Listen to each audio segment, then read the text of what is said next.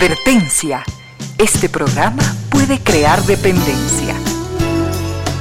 Dependencia de la buena música, del comentario oportuno, del momento poético, de las voces que siempre tienen algo que decir.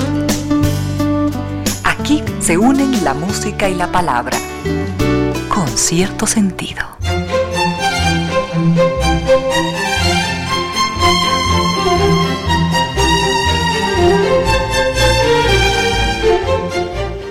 Tarde y 8 minutos. Bienvenidas, bienvenidos. Gracias por sintonizar Radio Suceso 101.7. Gracias por compartir estas horas de música, comentarios y entrevistas. Y ojalá, ojalá al final de la jornada, como siempre, podamos imaginar con estos favores que la fantasía nos hace, podamos imaginar que hemos rendido un real, justo y merecido, merecidísimo homenaje a la inteligencia, a la sensibilidad, a la autoestima, a la confianza, a la alegría de vivir y siempre, siempre a las ganas de luchar de todos, donde quiera que nos encontremos, a las ganas de luchar por una vida más digna en lo individual y en lo colectivo. Y en esa tarea de cada tarde, de cada jornada, de manera generosa, inteligente, leal, nos acompañan ustedes con sus correos, con sus mensajes, con sus contactos en estas direcciones de las redes sociales.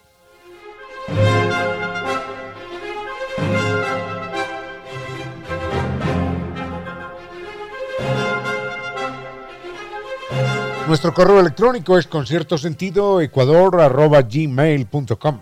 En Facebook nos siguen como Concierto Sentido. Mi cuenta personal en Twitter es arroba Ramiro Díez y en Instagram arroba Ramiro Díez Velázquez. Tenemos mucho para compartir en esta tarde, gracias a ustedes, por supuesto, y también a estas destacadas empresas nacionales e internacionales, a estas instituciones que creen que la radio, en medio de nuestras humanas e inevitables limitaciones, la radio puede y debe llegar siempre con calidad y calidez.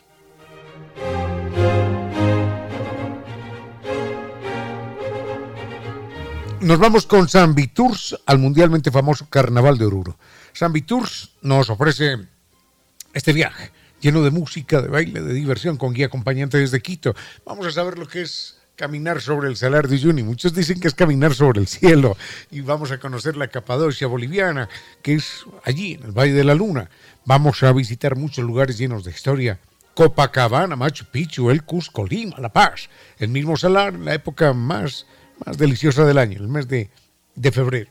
Recuerden que también pueden preguntar por los viajes internacionales del 2022 y los paseos semanales. Llámenos en Quito al 62040.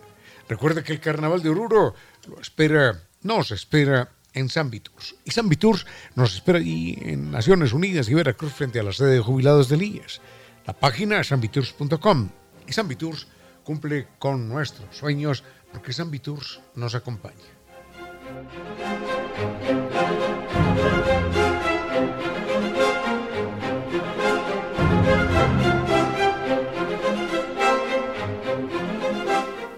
El problema de la humedad por capilaridad ascendente, que fue un problema que nunca antes tuvo solución, hoy ya no es problema si se trata de manera científica, con el equipo Kibli de Nova Técnica. Recuerden que es una solución científica con garantía de por vida. No más paredes descascaradas, no más ambientes enfermizos, no más eh, propiedades desvalorizadas, no más albañil, cemento, arena, pintura, no. El problema se soluciona con Kibli de Nova Técnica. El teléfono 098 26 00588 o 098 81 85 798. La página novatecnica.com y el mail ecuador arroba novatecnica.com. Garantía de por vida.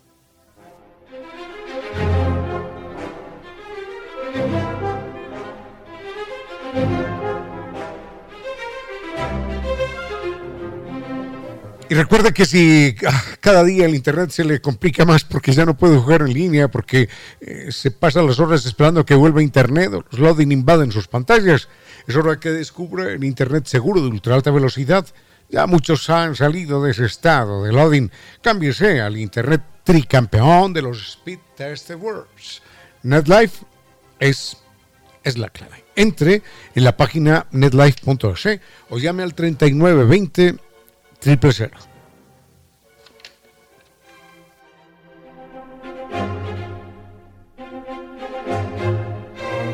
Y estudiar es la única solución clara para uno poder tener un futuro brillante, promisorio, sólido. Recuerde que la Universidad de Indoamérica ofrece modalidad presencial, semipresencial, a distancia y posgrado. La oferta académica incluye medicina y enfermería, administración de empresas, biodiversidad, recursos genéticos. A eso, agréguele marketing digital, arquitectura, psicología, derecho, contabilidad y auditoría o ciencias de la computación. Y todavía, todavía puede hacer diseño gráfico, educación básica, educación inicial, ingeniería industrial, en seguridad industrial, en tecnologías de la información o trabajo social. Mayor información en la página indoamerica.edu.es. Recuerde que el campus en Quito está en la Machial y Sabanilla, Quito Norte, y esa es la propuesta de la Universidad de Indoamérica. Estudie allí. Estudie en la Universidad de Indoamérica porque usted nació para triunfar.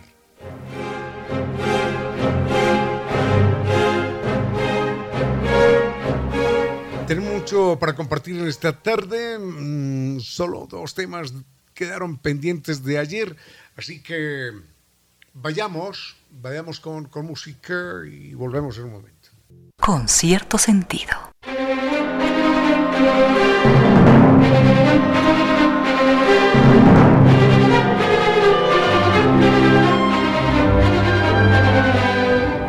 Vayamos rápidamente con este tema que quedó pendiente de ayer y doña Margarita nos lo había planteado y no, no, no tuvimos tiempo de, de considerarlo. Es eh, acerca de por qué se habla tanto de la expresión facial y de la cultura. Porque, bueno, siempre se ha pensado, pero de manera equivocada, que el lenguaje facial es un lenguaje universal, porque bueno, está bien, claro. Inicio hablo alemán, yo hablo castellano, fulano de tal habla quichua, el otro habla suajili o árabe, y en idiomas verbales no hay, no hay cómo confundirse, porque esos son idiomas muy particulares. Pero uno dice, no, no, pero la expresión facial sí tiene que ser universal. Sucede que no. Hoy se demuestra que las expresiones faciales no son iguales en todas las culturas. Y créanme, bueno, esto es una afirmación mía, yo a veces veo a alguien en una pantalla de televisión y sin volumen, intento, intento adivinarle de dónde es la persona. Por ejemplo, no sé por qué, me parece que los españoles gesticulan de una manera con el rostro, obviamente con el rostro, no, no, no digo con las manos, eh, los chilenos también son muy característicos, los argentinos son muy característicos. Y, rara vez me equivoco, ¿eh? porque pónganse ustedes a observar cómo gesticula un español, un chileno, un argentino, y sucede que cada uno tiene una huella digital extraordinariamente marcada en la forma, en la forma como, como gesticula. En todo caso, se han hecho experimentos ya mucho más serios ya no es que me parece o no me parece, no. Se han hecho experimentos más serios. Se han mostrado fotografías a 100 individuos, 50 japoneses, 50 norteamericanos. Y se les, y se les enseña, se les enseñan fotografías trucadas, pero a todos se les ofrecen las mismas fotografías. Entonces, cada foto que aparece allí de cada persona en primer plano tiene, si tiene los ojos tristes, tiene la sonrisa alegre, obviamente. Tiene una sonrisa de alegría. Y al contrario, si tiene los ojos felices, le ponen sonrisa, bueno, un gesto en la boca triste. Entonces, ¿Cómo lo interpreta Vinicio? ¿Esa persona está triste o está alegre?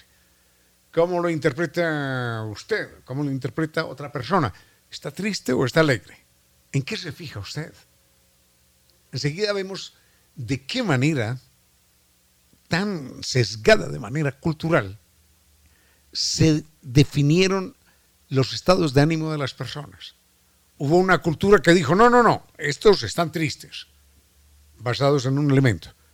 Y mientras decían, estos están tristes, la otra cultura dijo, no, no, están felices.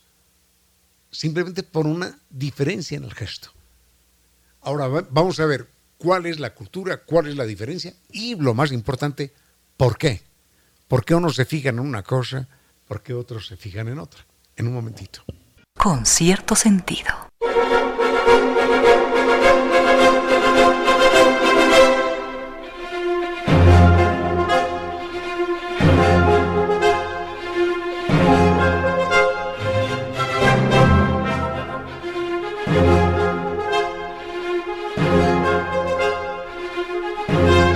Acabó el problema de la humedad por capilaridad ascendente. Las propiedades ya no se van a desvalorizar más, no más ambientes enfermizos, no más propiedades con complicaciones y albañiles y pintura y arena y cemento, no más, no más gastos, porque Kiblia Nova Técnica es la solución de por vida, garantizado científicamente de por vida.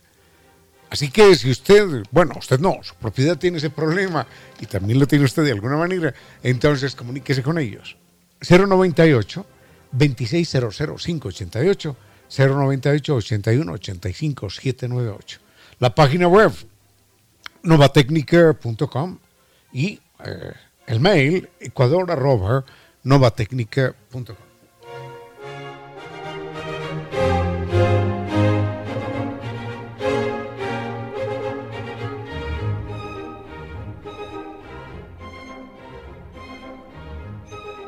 rápidamente un comentario para cerrar esto de la gesticulación, de la, mm, eh, de la, de la, gesticulación facial, que es eh, fundamentalmente cultural. Los japoneses, cuando les entregaron 100 fotografías a los japoneses, en los cuales las personas tenían en unos los ojos tristes o la boca sonriente, o en otras los ojos alegres y la boca triste, los japoneses se fijaban fundamentalmente en los ojos. Ellos decían, no, esta persona está alegre o está triste, sin juzgar el gesto de la boca, sin juzgar si la persona aparecía sonriendo o no sonriendo. En tanto que los norteamericanos decían, no, esta persona está feliz o está triste, solamente basados en el gesto de la boca, sin mirar a los ojos. Entonces, primero, cada cultura lee de manera distinta. En segundo lugar, cada cultura interpreta de manera diferente. Y en tercer lugar, la pregunta es ¿por qué? Bueno, la razón es simple. Ni bueno, ni tan simple. Lo que pasa es que en japonés, la cultura japonesa hace que uno sea mucho más delicado hablando que uno no pueda manifestar claramente sus emociones con verbos, sustantivos, adjetivos, sino que todo es más delicado, más poético, más metafórico, más indirecto, porque es una cultura extraordinariamente delicada.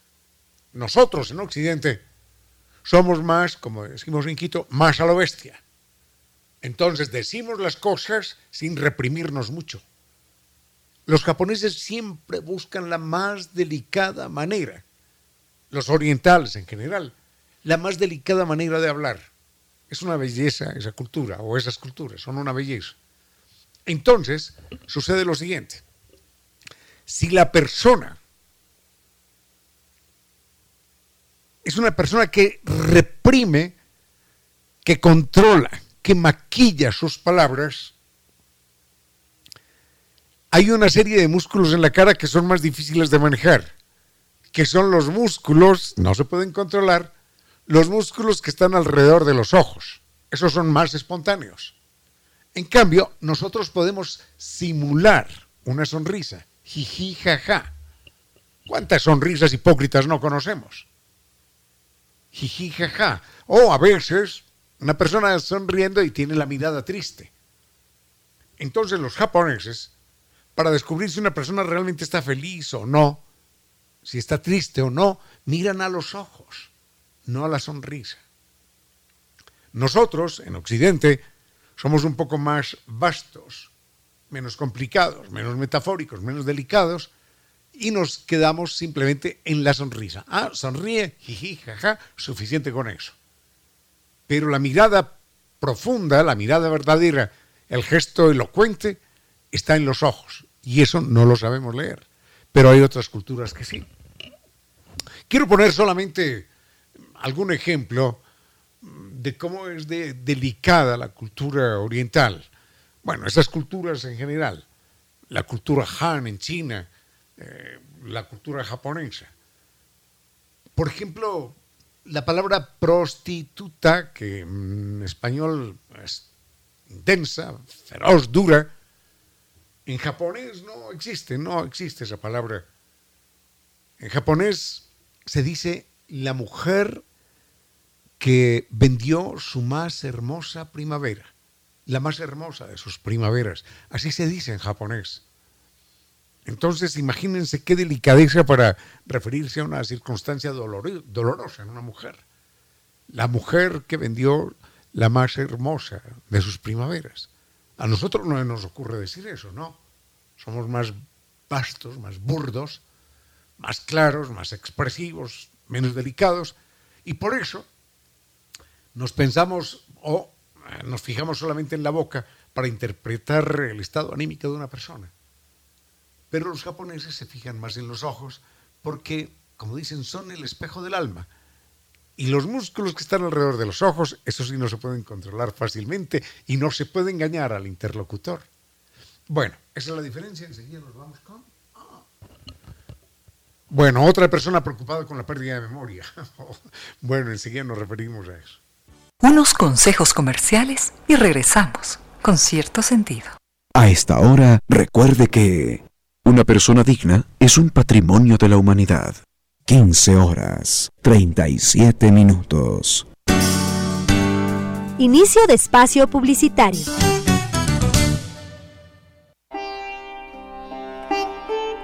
Defender los derechos de los otros es lo mejor de nosotros, los humanos. Artículo cuarto. Todo animal perteneciente a una especie salvaje tiene derecho a vivir libre en su propio ambiente natural, terrestre, aéreo o acuático y a reproducirse. Toda privación de libertad, incluso aquella que tenga fines educativos, es contraria a este derecho. Declaración leída y aprobada por las Naciones Unidas y posteriormente por la UNESCO. Los otros animales, nuestros hermanos. Sigue con ustedes, Ramiro Díez. Con cierto sentido.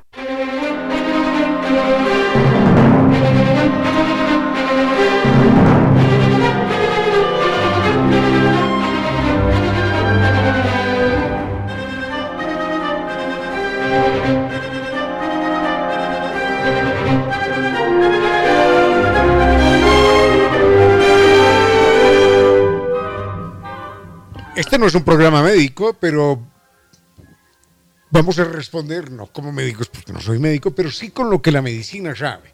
Eh, hay una persona que está muy preocupada por la pérdida de memoria de corto plazo. Bueno, la pérdida de memoria de corto plazo es que no se acuerda que desayunó esta mañana, por ejemplo. ¿Te acuerdas que desayunaste esta mañana? No, Vinicio tampoco. Yo tampoco, pero fue porque no desayuné, hombre. Bueno, no, no. Eh, la pérdida de, la memoria a corto plazo empieza a ser muy preocupante. Mm, las personas se olvidan de lo que hicieron hace media hora, de que acabaron de llamar a fulano, a perano, a sutano, de que ya respondieron ese mail, todas estas cosas. Esa es la memoria, la pérdida de memoria a corto plazo, que resulta ser muy paralizante, muy angustiante, muy invalidante en muchos sentidos. En todo caso, se ha encontrado, abuelo de pájaro, lo siguiente las personas que pasada cierta edad empiezan a experimentar la pérdida de memoria a corto plazo y en general la pérdida de memoria, son personas que han abusado del alcohol o del tabaco. Punto uno. Entonces, lo primero es eliminar esto. Lo segundo es que han llevado una vida relativamente sedentaria. Punto tres. Y punto cuatro, esto es muy actual, esto es muy importante. Ayer hablábamos justamente de esto a través de los aceites omega 3 que, permiten que el proceso de deterioro mental sea menos o lo recuperan. lo más importante y que está al alcance de, de, nuestras manos es no, no consumir azúcares, no consumir azúcares. Eso es lo más fácil del mundo. Uno dirá, bueno, es que no tengo tiempo, no tengo fuerza de hacer un ejercicio diario de una hora. Bueno, no. 20 minutos se puede caminar, pero bueno, dejémoslo ahí. Por lo menos no azúcares.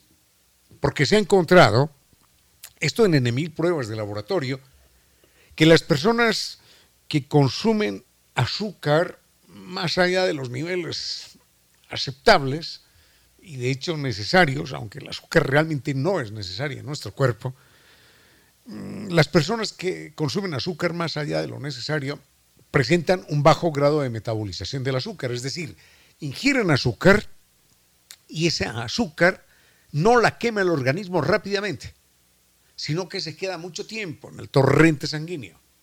Y estas personas con más azúcar en el torrente sanguíneo, el caso de diabéticos, por ejemplo, o no diabéticos, pero que mantienen altos niveles de azúcar, estas personas presentan un hipocampo más, más pequeño, más atrofiado. Y el, y el hipocampo es una parte del cerebro que es fundamental en el almacenamiento y en la recuperación de la memoria a corto, plazo. Esto es fundamental. Algunos autores señalan que hoy, hoy el azúcar y las cosas que engordan y que matan y que, que consumimos de manera desaforada causan más muertes que el alcohol o que el tabaco. El azúcar y las grasas saturadas. Pero el azúcar, que es tan tan fácil de eliminar. La gente dirá, no, es que yo necesito tomar el café con azúcar, el jugo con azúcar. En mi caso, no consumo azúcar, pero no por, no por salud, sino que simplemente no me gusta. Y si a mí me dan un café con azúcar, ¡ay, qué horrible! Lo siento, porque ya enseñé a mis papilas a que no, a que no les guste el azúcar. Entonces, reeduque sus papilas, aprende a consumir menos azúcar hágalo todos los días, todos los días, todos los días, rebaja el azúcar y se va a encontrar feliz de que las cosas le saben a, lo que realmente saben, punto uno. Y punto dos, que va a empezar a tener mejor memoria. Si a eso le suma caminar 20 minutos diarios, por ejemplo. Bueno, hasta ahí nada más. Volvemos con algo más en un instante.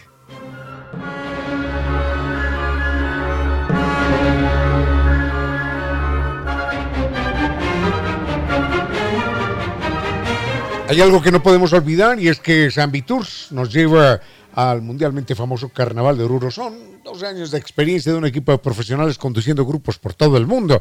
Este viaje es de baile, de música, de diversión, de belleza. Hay que ver cómo bailan esos caporales bolivianos, es una verdadera maravilla. Y vamos a salir con guía acompañante desde Quito. Recuerden que el Salar de Uyuni es una experiencia única. Algunos dicen que es como, caminar sobre, sobre el hielo, eh, sobre el cielo porque es el espejo natural más grande del mundo. Vamos a saber eh, lo que es eh, la Capadocia boliviana, un lugar allí en el Valle de la Luna.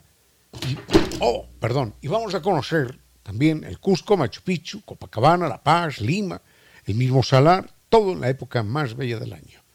Recuerde que también puede llamar a, a San y preguntar por los viajes internacionales del próximo año y los paseos semanales llámenos al 600 2040. Recuerde que nos espera, nos espera el Carnaval de Oruro en San Vitur y San Vitur nos espera en Naciones Unidas y Veracruz frente a la sede de jubilados del IES. La página sanviturs.com. Recuerde que San Vitur cumple con sus sueños porque San Vitur lo acompaña. Con cierto sentido.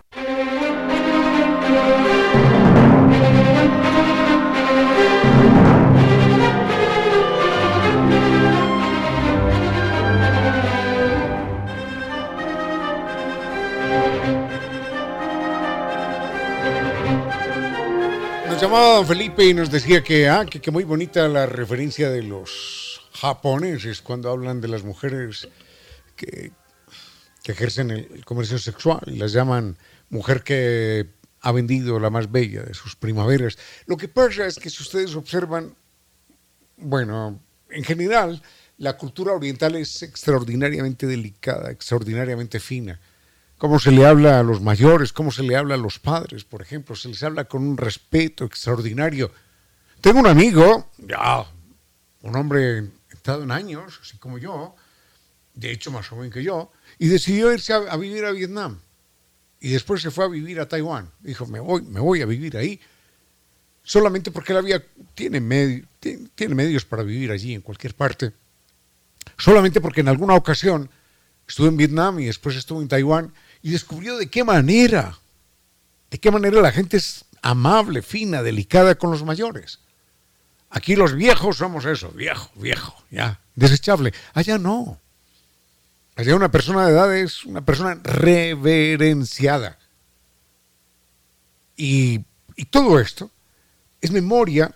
Sé que de esto hablé hace mucho tiempo, pero, pero vale la pena recordarlo porque, porque nos pone sobre la mesa las diferencias culturales y, el apreciar y el respetar otras formas de, vivir. Hace mucho tiempo hablé de la cultura Han. La cultura Han es una cultura originaria de la China, de la China continental, nororiente. Y sucede que esa cultura Han fue la que migró mayoritariamente a la isla de Taiwán, a la República de Taiwán.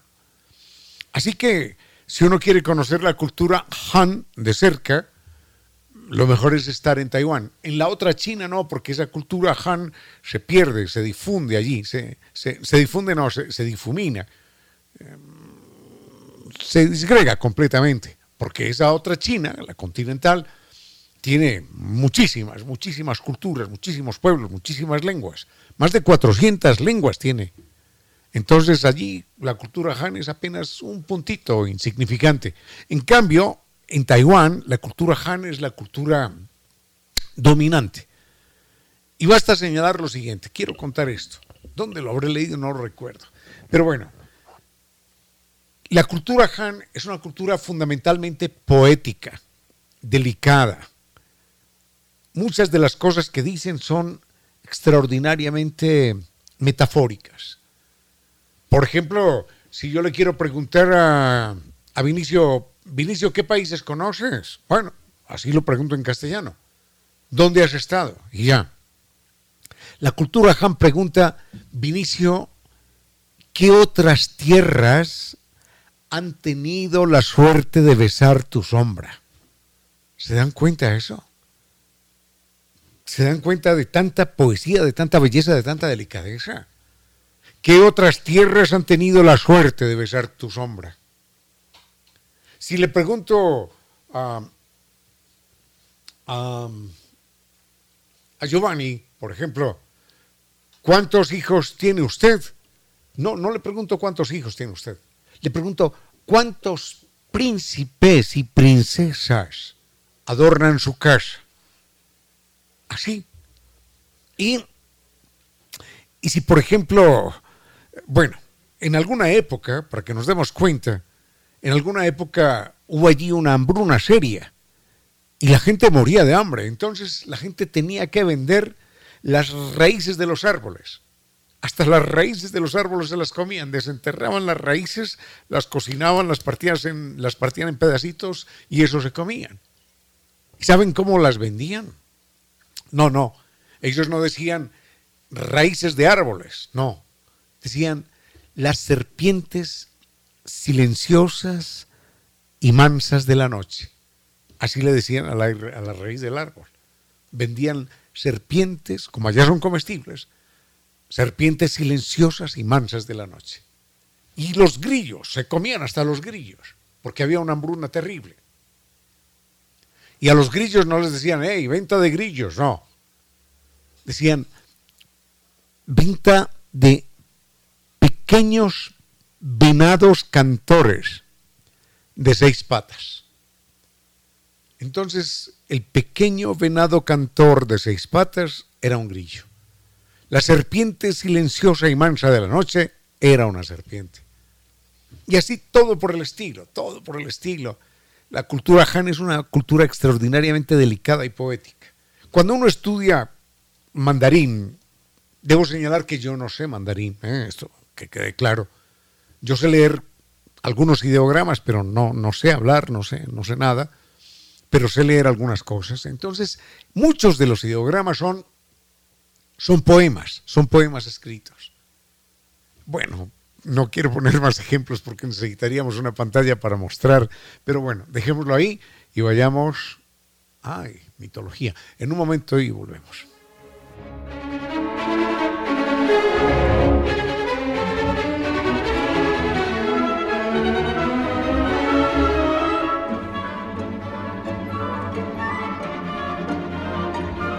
Estudiar siempre es fundamental, por eso hay que pensar en la Universidad de Indoamérica que nos entrega la posibilidad de presencial, semipresencial, a distancia o posgrado. La oferta académica es amplísima. Medicina, enfermería, administración de empresas, marketing digital, biodiversidad, recursos genéticos, arquitectura, psicología, derecho, contabilidad y auditoría.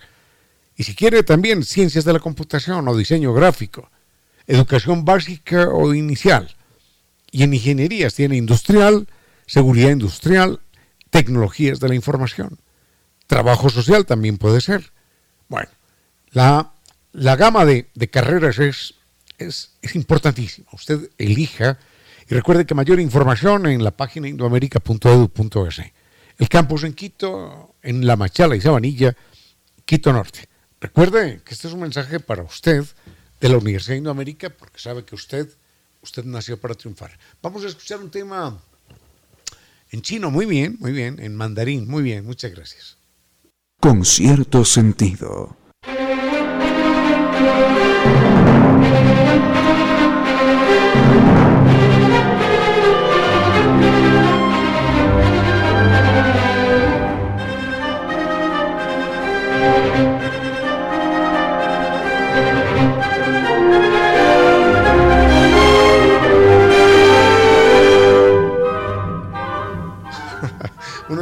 Dice que ya que, que su profesor, que su profesor solía decir, yo tengo, yo tengo la maldición de Cassandra, ¿no? Y es que ustedes no me creen a mí, no me creen, pero hagan esto, hagan lo otro, la maldición de Cassandra. Y que, que el profesor explicó un día, abuelo de pájaro, que era la famosa maldición de Cassandra, pero que, que a él no le quedó muy claro. Es muy clara la historia. Cassandra, mmm, bonito nombre además, ¿no? Cassandra era hija de algunos reyes por allí, en la antigua Grecia, digo, y un día Apolo, que era el dios más bello entre los bellos, por eso a los hombres que son muy apuestos los dicen, no, es un Apolo, ¿no? En Dios, el dios Apolo le, propuso, le propuso a Casandra un encuentro, un encuentro carnal. Y ella lo pensó muy bien. Ella dijo, bueno, es que a mí, este tal Apolo con toda su fama y demás, como que no me gusta mucho, pero no todos los días uno está con un Dios, en fin, por aquí, por allá. Así que no sé qué hacer. Pero el Dios siguió acosándola de manera desesperada. Tenemos que estar juntos, tenemos que amarnos, así sea por, un, por una vez y demás, y se acabó la historia. Entonces Cassandra dijo, bueno, pues a este Dios yo le tengo que sacar alguna cosa, más que, más que quedarme con el recuerdo. Entonces le dijo, eh, ¿te puedo pedir a cambio algo? Y el Dios le dijo, el Dios Apolo le dijo, lo que sea, lo que sea. Tú sabes que, yo soy Dios y te puedo conceder lo que, lo que me pidas. Y entonces, mmm, Cassandra, de una manera muy astuta, le dijo, yo quiero leer el futuro, quiero saber qué va a suceder en el futuro. Y él le dijo, no, no hay ningún problema. A ver, concédemelo. Concedido. ¿Ves? Ah, ¿te das cuenta que sí puedes ver el futuro en este momento? Sí, sí. Dijo Cassandra, sí, sí, ya, ya, ya sé qué es lo que va a pasar siempre. Entonces, Apolo le dijo, ahora sí, entonces vayamos a tener nuestra cita de amor. Y Cassandra le dijo, no, esta vez no, no, no, no me interesa. No me interesa porque ya tengo lo que quería. Ya me diste el don de leer, de profetizar, de saber el futuro, así que no me interesa el tema. ¿ah? Arréglate tú como quieras, pero conmigo no cuentes.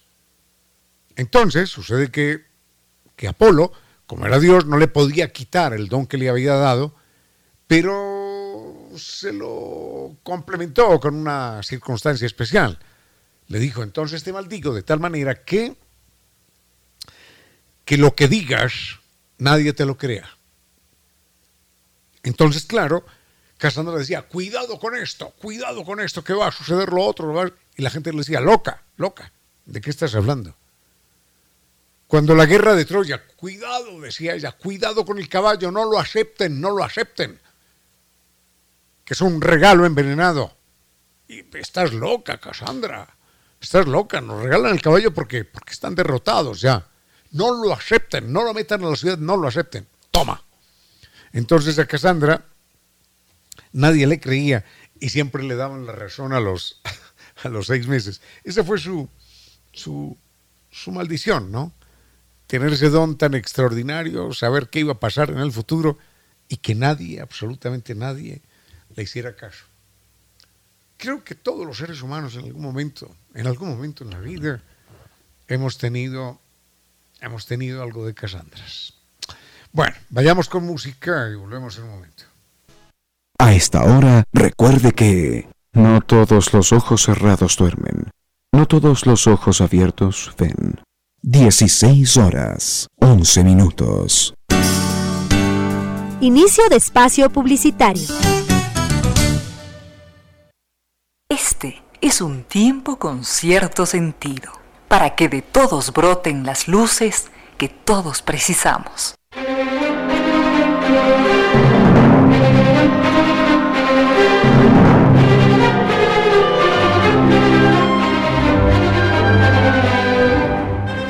Don Hernando nos pregunta cómo es posible que en este espacio donde defendemos la historia, la ciencia, la, literatura, yo me manifieste como me manifesté en algunos días anteriores. Seguro que lo hice, sí. No, no lo recuerdo exactamente, pero seguro que lo hice, porque coincide con mi pensamiento. Me manifesté contra la posibilidad de que el ser humano vaya a Marte. Por varias razones.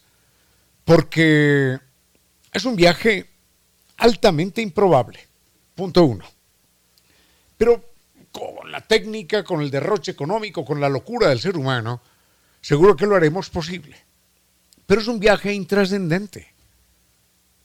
Si nos preguntamos qué, qué logramos positivamente de la luna, nada, nada, nada, objetivamente nada. Nada, absolutamente nada salvo toda la proeza tecnológica que aquello significó.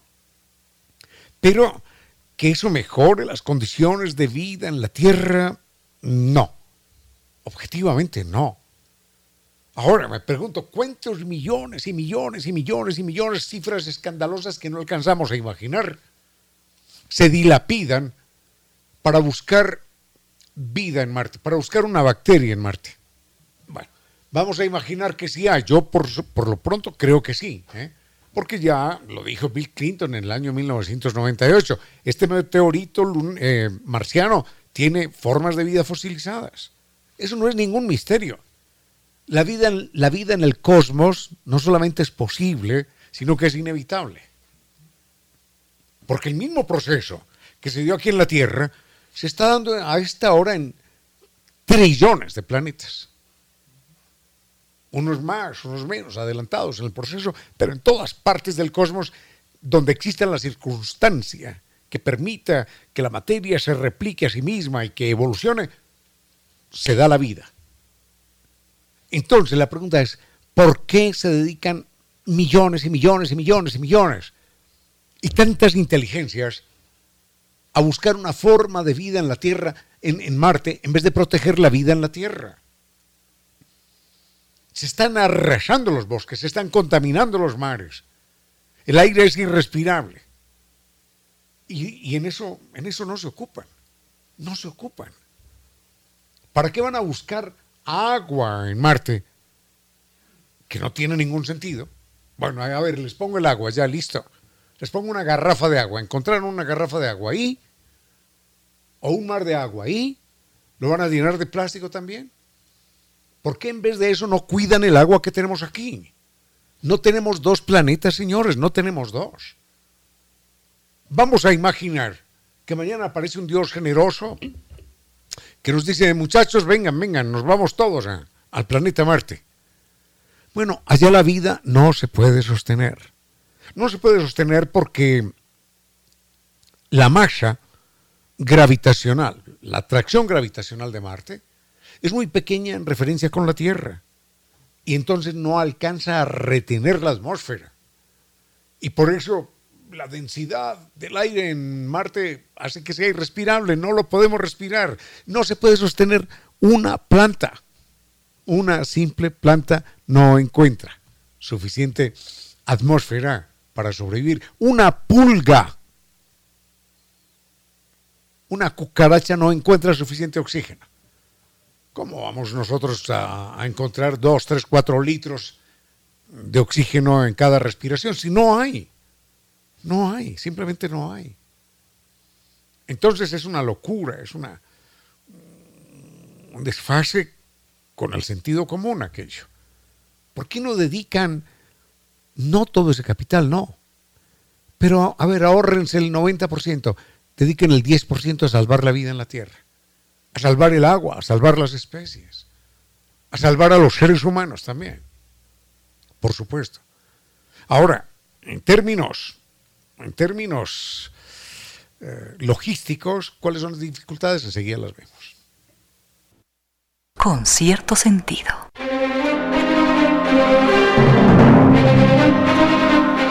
Rápidamente cerremos lo de Marte señalando lo siguiente. El viaje de aquí a Marte, en este momento sale Giovanni, disparado.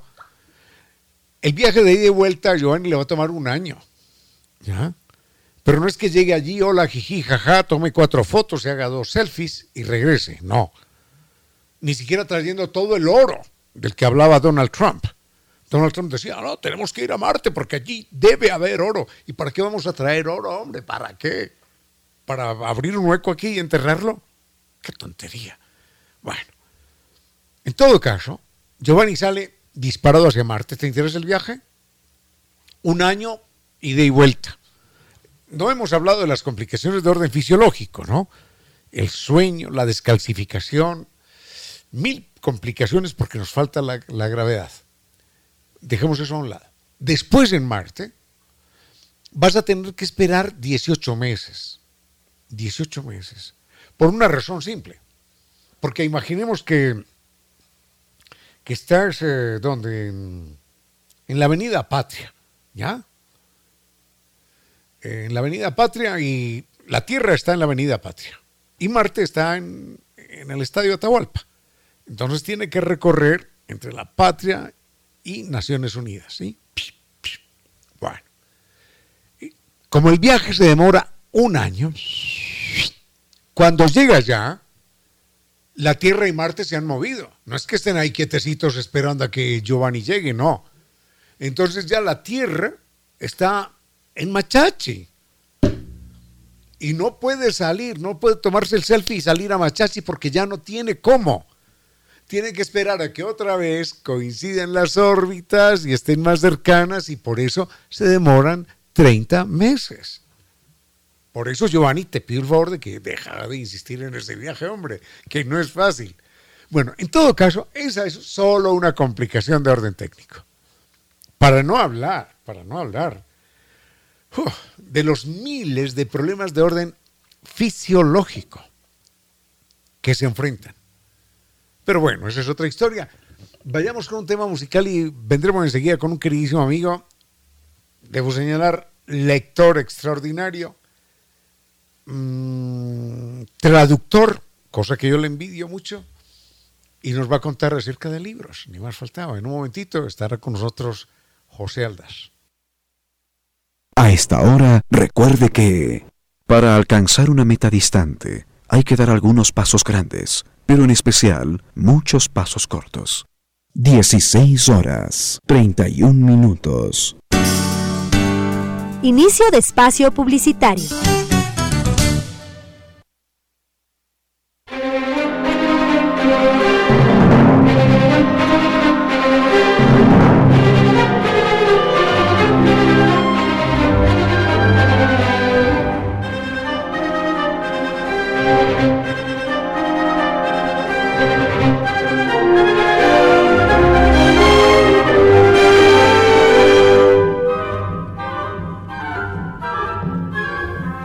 Es un queridísimo amigo con el que coincidí hace algunos días hablando sobre libros y debo manifestarle toda mi ¿cómo lo llamo? Es que la palabra envidia es tan fea. bueno, digamos que, hombre, el gusto de saber que es un muy buen lector, que tiene tiempo para leer porque trabaja en una librería y que además es traductor y además, como si fuese poco, tiene la posibilidad de, estar al tanto de la campaña nacional de lectura Eugenio Espejo. José Eldad, bienvenido, cuéntenos. Muchas gracias Ramiro por la invitación. Eh, primero, eh, tratar de, compartir un poco de información con, eh, los, con los radioescuchas de, de Radio Sucesos sobre las bondades y todo lo que conlleva la afiliación a la campaña de lectura Eugenio Espejo. Entonces, bueno, como, como, ustedes saben, para poder acceder a la afiliación de campaña Lectura Eugenio Espejo, lo único que deben realizar es ingresar a la página web www.campañadelectura.com.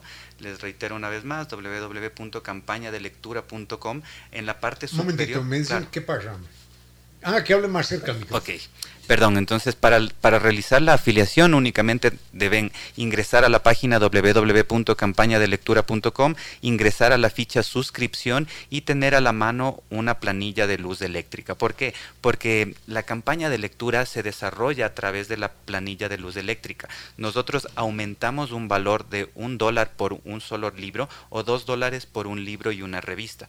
Entonces, este valor es aumentado dos a tres meses después de hecha la suscripción y se evidencia en su factura. Cuando ya esté evidenciado, es un cuadrito que sale en la parte inferior derecha, usted va a poder retirar estos libros en cualquiera de las agencias oficiales de Empresa Eléctrica Quito, primordialmente en los puntos de pago oficiales, como son la, la situada en la 10 de agosto y Mariana de Jesús o en la 10 de agosto y Selva Alegre.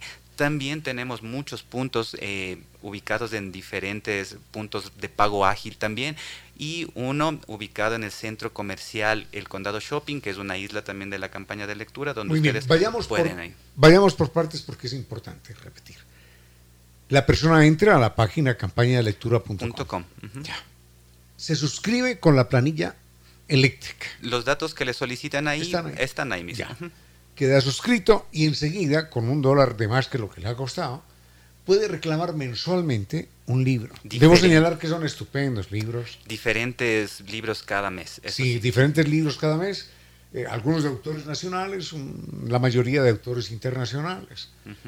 Yo he visto obras de, de, Chekhov, obras de Bertrand Russell, de Flaubert, por ejemplo bueno, hay muchos, muchos, muchos autores que no necesitan ninguna presentación. Claro, la idea también de la campaña de lectura es acercar estos autores y algunas obras especialmente que se consideran como raras o especiales de ellos hacia los lectores que que son muchos y que a veces no tienen oportunidad de llegar a estas ediciones. Eh, no sé, por ejemplo, el caso de El viejo y el mar de Ernest Hemingway, que contamos con, o sea, eh, universalmente hay innumerable cantidad de ediciones, pero a veces muy pocas que están concentradas en la facilidad de distribución al reducir sus costos de producción. Es decir, que nosotros podemos encontrar obras de Hemingway con excelentes estudios introductorios, con grandes cantidades de referencia, pero todas estas cosas elevan increíblemente el precio de este libro para el lector. Entonces, si lo que nosotros queremos es que la obra llegue impoluta o completa al menos al, lector, lo, más práctico es realizar una, edición económica que sea masiva y que pueda llegar a todo tipo de lector, no solo a los no solo a las personas que están trabajando en el sentido académico con la literatura, sino a un ciudadano común y corriente que va de su punto de trabajo a su casa y tiene una hora y media para ir en el autobús y que en esa hora y media puede ir accediendo a esa obra. Además son libros con letra grande, ¿no? Eso se cuida mucho. Y a propósito del viejo y el mar, mucha gente no lo habrá leído, pero hace algunos días alguien me dijo, vea, recomiéndame un libro de autoayuda. Y yo dije, de autoayuda yo no conozco ningún libro, pero si quiere un libro de, de eso que usted llama autoayuda, léase El viejo y el mar. Y vas a ver que uno no puede ser derrotado si uno no quiere ser derrotado. Claro, eh, o sea, sobre todo... Como decía, como decía Hemingway. Hemingway. Usted puede ser destruido, pero derrotado no. Sí, pues, y tiene que ver mucho con la, con la voluntad de la persona. la tenacidad, qué lindo. Y sí, sobre todo también porque la literatura em, es el vehículo de, de comunicación entre nuestro intelecto y nuestro espíritu. Es decir, que cuando nosotros llegamos a esta, comprensión y esta sensibilidad de una obra literaria, estamos de hecho formando nuestro, nuestra personalidad y nuestro, nuestro yo, digamos, nuestro ego, lo que decía Freud, ¿no? Entonces, cuando yo leo, por ejemplo, El viejo y el mar, aunque no me estén diciendo literalmente, como en los libros de autoayuda, los que citamos hace poco, piensa positivo, sé positivo. busca fuerza. No, hace, no hacen directamente esto estos libros, sino le dan una especie de parábola. Lo que hacía, eh, lo que dice la Biblia que hacía Jesús para transmitir sus, sus enseñanzas. ¿no? La literatura paraboliza de alguna manera, metaforiza estas ideas más complejas y las transmite al lector para que sea él quien las decodifique y saque su propia lectura, porque quizá una persona puede decir, sí, mira, el viejo y el mar me, me dice algo con respecto a la autosuperación, o sea, mi valía como no... A la tenacidad. A la tenacidad, pero otra persona quizá puede decir, no, eh, tiene que ver como mm, una persona que no, no, puede, no puede aceptar las circunstancias también las lecturas son variadas y como son variadas nos da la oportunidad de saber que la, literatura al menos no tiene verdades irrefutables como nos quiere decir la superación personal. Nada, nada. Y hay que recordar que hay tantos, tantos libros como lectores. Así es. Cada, cada persona que lee El viejo y el mar tendrá una aproximación y un sabor distinto. Mm, recuérdeme algunos de los libros que ha publicado la campaña nacional de lectura de Eugenio Espejo. Bueno, la campaña de lectura Eugenio Espejo ya tiene una obra bastante amplia, porque también ya es muchos los años que se ha trabajado. Yo me arriesgaría a decir que tenemos alrededor de 250 títulos publicados. 250 libros, Únicamente en, en, Luna de Bolsillo, nosotros ya estamos por el, por el número 115, únicamente en Luna de Bolsillo, sin tomar en cuenta las, Cuarto Creciente, todos nuestros Pero en total 250 libros. Aproximadamente, Hombre, ya, Sí, sí, sí, sí, pero ya es una biblioteca, ¿entiende? Ya es una biblioteca porque le permite a uno decir, bueno, tengo 250 autores. Y Mencione nombres. Y no solo eso, si me permite voy a irme por colecciones, que porque cada colección, como fueron ideadas por Iván Ewes, que es el director de la campaña Eugenio Espejo, él siempre tenía mucho, mucho la idea de ofrecer un apoyo grande a todo lo que tiene que ver con la literatura nacional. Entonces, el Cuarto Creciente, que fue una de las primeras colecciones que sacamos, es exclusivamente de autores ecuatorianos. Por ejemplo, allí tenemos antologías, porque son antologías de cuentos, de Miguel Donoso Pareja, de Willo Ruales Hualca, de Carlos Carrión. Carlos Carrión es un escritor que fuera de Loja es poco conocido, ¿no? Y es, es como, él es dueño de, de un humor de un humor sin precedentes, ¿no? Carlos Carrión. Tenemos de Carlos Béjar Portilla, que es uno de los escritores de ciencia ficción más olvidados que nosotros hemos tenido, ¿no? Tenemos también ahí de los ya de los nombres como un poco más más reconocidos y ya más trabajados, ¿no? Está la antología Tragedias portátiles de Iván está la antología Cuentos de Abdón Uvidia y esta, por ejemplo, esta Cuentos de Abdón Uvidia es muy importante porque reúne los cuentos realistas de Abdón Ovidio, o sea, de la primera etapa que él tuvo con Bajo el mismo extraño cielo, y también reúne sus cuentos de fantasía, sus divertinventos, que es la, con lo que ha continuado trabajando, ¿no? Entonces, es un libro muy completo, digamos, ¿no? ¿Y en literatura universal? En literatura universal empezamos ya con la, con la, la colección Luna de Bolsillo. En Luna de Bolsillo nosotros tenemos El alienista de Machado de Asís, que es una traducción, si no me equivoco, de, Remy, de Remy Gorga Filio. Eh, o sea, es una traducción especialmente hecha para campaña de lectura. También allí están cuentos de Rudyard Kipling, el cuento más hermoso del mundo, que es una cosa que es necesariamente de leer. El cuento más hermoso del mundo de Rudyard Kipling. Tenemos también novelas de una novela de H.G. Wells que se llama una novela breve, se llama El País de los Ciegos, oh, que tiene una, una ambientación similar a, a, la ecuatoriana, ¿no? El Cotopaxi es como protagonista también de la escenografía de allí. Tenemos también cosas eh, de Horacio Quiroga, tenemos cosas de Bertrand Russell, de, de Hemingway, de John Steinbeck. Ah, déjeme decirle que entre todos los autores norteamericanos, bueno, digamos que se habla de, de Faulkner, de Hemingway, de John Steinbeck, como los, los tres grandes. Así es. Los otros también son mencionados, pero esos son como los tres pilares. Y los- decirle que en lo personal, a mí me gusta más Steinbeck Steinbeck es tremendo. que los otros. Hombre, Hemingway es monumental. Faulkner es monstruoso también.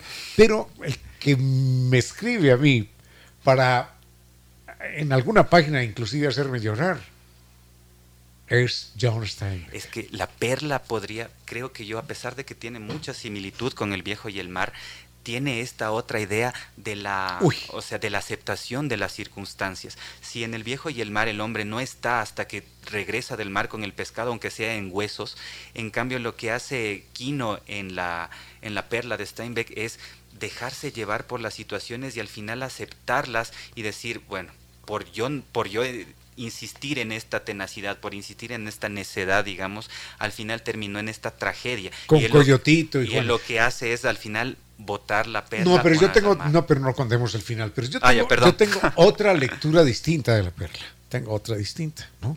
Pero bueno, eso lo podríamos usted y yo conversar en cualquier momento. Claro, claro. Pero por ejemplo, John Steinbeck, esa de ratas y de hombres, esa es una monumentalidad. Y no se diga las uvas de la ira. Es una obrita difícil de encontrar aparte. ¿Cómo? muy complicada de encontrar por las ediciones que es que a veces estas obras como no eran tan conocidas a veces ni siquiera en sus propios países de origen encontrar traducciones de aquí era increíblemente difícil de Steinbeck la obra que más se más se, se publicitó aparte de la perla es una que se llama ¿Al este de la Tortilla Flat. Ah, Tortilla Flat, Tortilla claro. Flat, que, que fue publicada con Editorial Bruguera en su colección Club Bruguera. Tiene un pony rojo, Ajá. tortilla flat. Exacto. Entonces, como esta era una idea de, de circulación mayor, se pudo llegar a tortilla flat. Le cuento algo, que en alguna ocasión una señora me dijo, yo le confieso, me dijo ella, que nunca en la vida, nunca, yo he leído una novela. Pero le voy a hacer caso a usted. Y voy a leer la que usted me diga. Entonces le, diga, le dije, bueno, va a empezar a jugar en las ligas mayores entonces de una vez. ¿ah? De, un, de entrada. Aquí nada de calentamiento, no, no, no, no, no, no, no lo voy a recomendar Pinocho ni, ni cosas de eso, no. Vamos a leer una novela, ¿eh? vamos a, le- a leer una novela que directo a la mandíbula. Me promete que la va a leer así sean 500 páginas, dijo, yes, le prometo. Bueno, le dije las uvas de la ira. La señora leyó las uvas de la ira, la terminó, me la comentó, y tiempo después me llamó y me dijo, no le perdono lo que usted me hizo. Yo le dije, ¿qué, qué pasó? Me dijo, porque me dañó el gusto. Dije, ¿cómo que le dañó el gusto? Me dijo, ahora todas me parecen inferiores. Claro, es que sí, Ahora todas las demás novelas ya, ya me parecen menos que, que las uvas de la ira. Así que recomiéndeme otra igual. Dije, bueno. Así que esa es la historia de las uvas de la ira. Y las últimas cosas que ha sacado campaña de lectura son cosas increíblemente más raras todavía. En enero de, de este año sacamos un libro que se llama Tres Mujeres de Robert Musil. Este era un libro increíblemente extraño de conseguir, ¿no? Sí, eh, de Robert Musil. Y para marzo sacamos una habitación propia de Virginia Woolf. De Virginia, claro. Ajá, que como el, como el caso de los libros anteriores, tiene ediciones bastante costosas. En cambio, la nuestra es una edición completa, De un dólar. pero de un dólar. Eh, Enseguida volvemos con usted, señor eh, Aldash. Gracias, Para que nos cuente algo más. Con cierto sentido.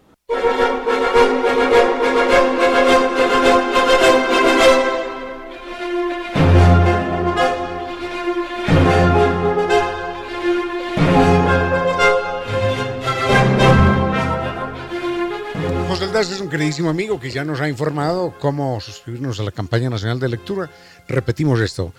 Entramos a la página campañanacionaldelectura.com con la planilla eléctrica en la mano, llenamos los datos pertinentes y eso es todo.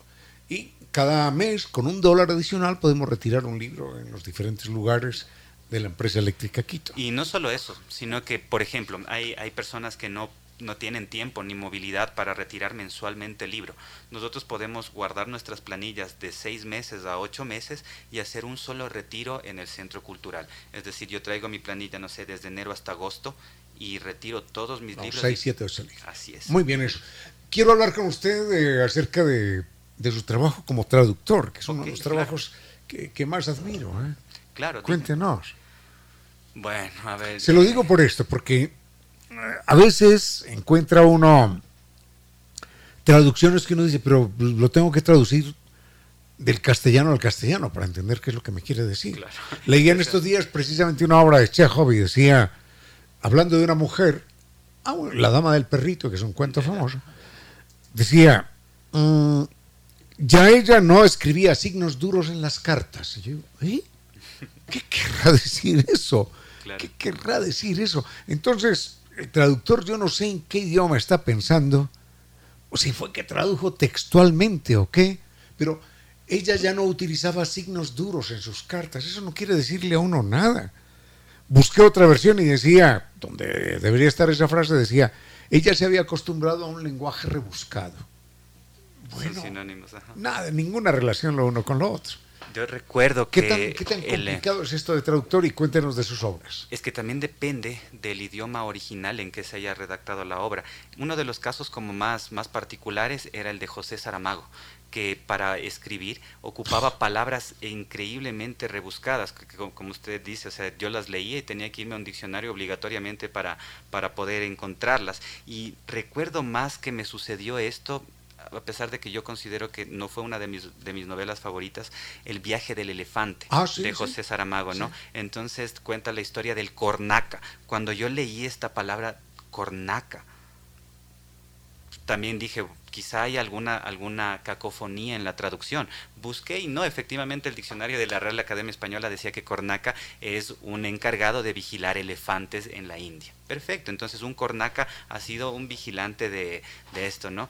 Y de repente decía y enarbolaba su, eh, enarbolaba su grímpola.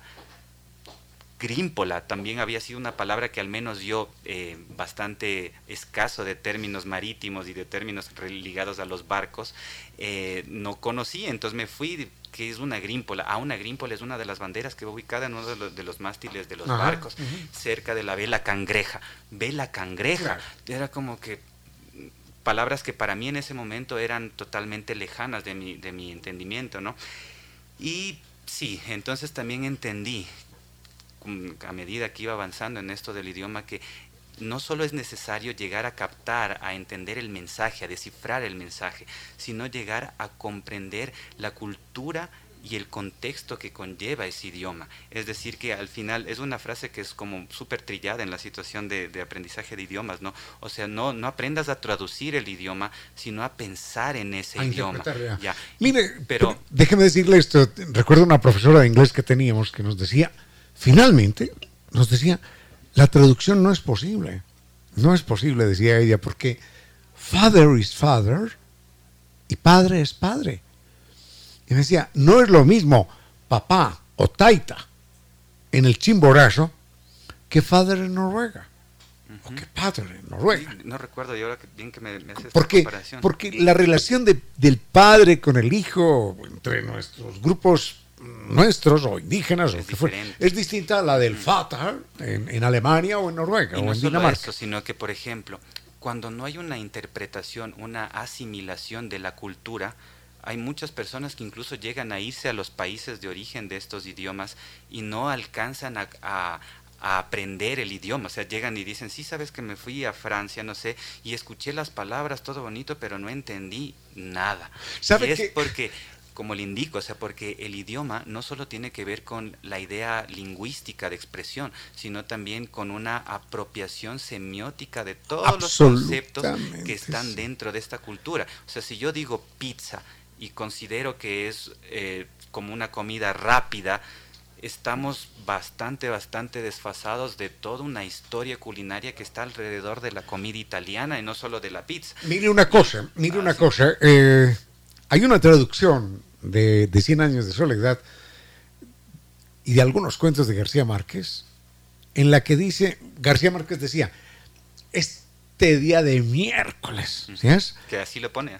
Pero era, era por decir de mierda. Décimo día. Yes. Entonces el traductor puso Wednesday. Ah, Como si fuera lunes, martes, miércoles, en vez de decir day of shit. Sí, de ahí también. Tenía que haber dicho Day of Shit o Rubbish Day o algo así, pero lo traduce como si fuera, como si fuera el, día de la semana. Ya. Y claro, y de lo último, o sea, viene esta, esta paradoja que era del traductor traductore traditore viene del, italiano también, o sea, el traductor es una persona que interpreta, o sea, que me, que me pasa exactamente el, eh, el, contenido de un idioma a otro, o es el traidor que me está diciendo lo, su interpretación. Pero como eso le digo, o sea, toda traducción también necesita una, un contexto. Un contexto. Entonces, ya. Sí, muy bien, muy bien. Eh, caramba, corrió el tiempo. Muchísimas gracias. ¿De qué, Ramiro? ¿De qué? Eh, ah, y recuerde que puede hacer la invitación a la librería. Claro, desde luego. O sea, aprovecho una vez más para todas las personas que están interesadas, ingresen a campañadelectura.com con su factura en mano y después van a, de uno o dos meses, van a estar recibiendo su librito y su revista. Sí, pero además en Casa de Eus está una linda librería. cuando ustedes ya tengan esto, van a poder también visitarnos en nuestro centro cultural, que es Casa Ewes. Pero aún sin esto, pueden ir en cualquier sí, desde luego, o sea, para retirar también, digo, ¿no? Pueden visitarnos en el Centro Cultural Casa Egues, que estamos ubicados en la Juan Larrea y Río de Janeiro. Muy bien. El Centro Cultural cuenta ahí sí ya con un servicio de librería abierto al todo público y con la ventaja de que nosotros tenemos siempre descuentos en todos los libros, siempre, siempre. Y también tenemos un servicio de cafetería con un muy rico café lojano y unas cervezas artesanales espectaculares. Muchísimas gracias. Muchísimas gracias, José Aldaz. No fue nada más por hoy. Gracias al doctor Giovanni Córdoba en Controles, al doctor Vinicius Sore que nos atendió antes. Muchísimas gracias. Estuvo hasta las 4. Ya ha llegado doña Reina Victoria para continuar con su vuelo de música y palabras. No fue más por hoy. Fuerte abrazo. De mi parte, los quiero mucho y hasta mañana. A esta hora, recuerde que a veces solo tenemos luz para descubrir que estamos llenos de sombras. 17 horas, 3 minutos. Inicio de espacio publicitario. Los otros animales tienen menos conflictos familiares que nosotros, los humanos. ¿Cómo los previenen? ¿Cómo los solucionan? Estas son algunas claves del mundo animal.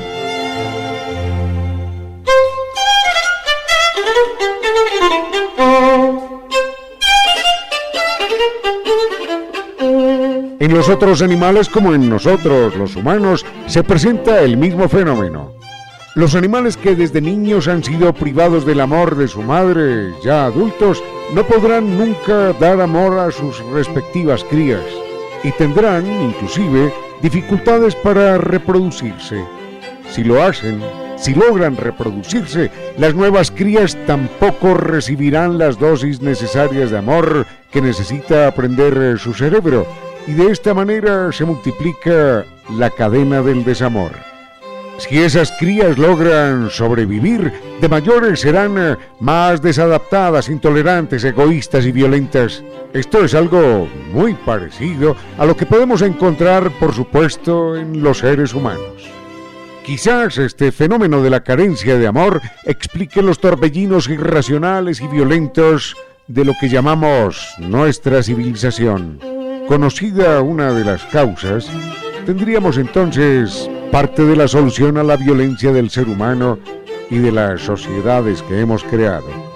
Queda claro que la respuesta es el amor desde las etapas más tempranas de la vida para hacer de la vida algo que merezca vivirse.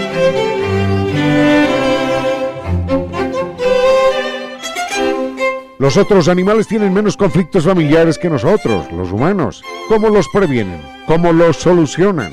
Esta fue una clave del mundo animal con su inteligencia y su racionalidad.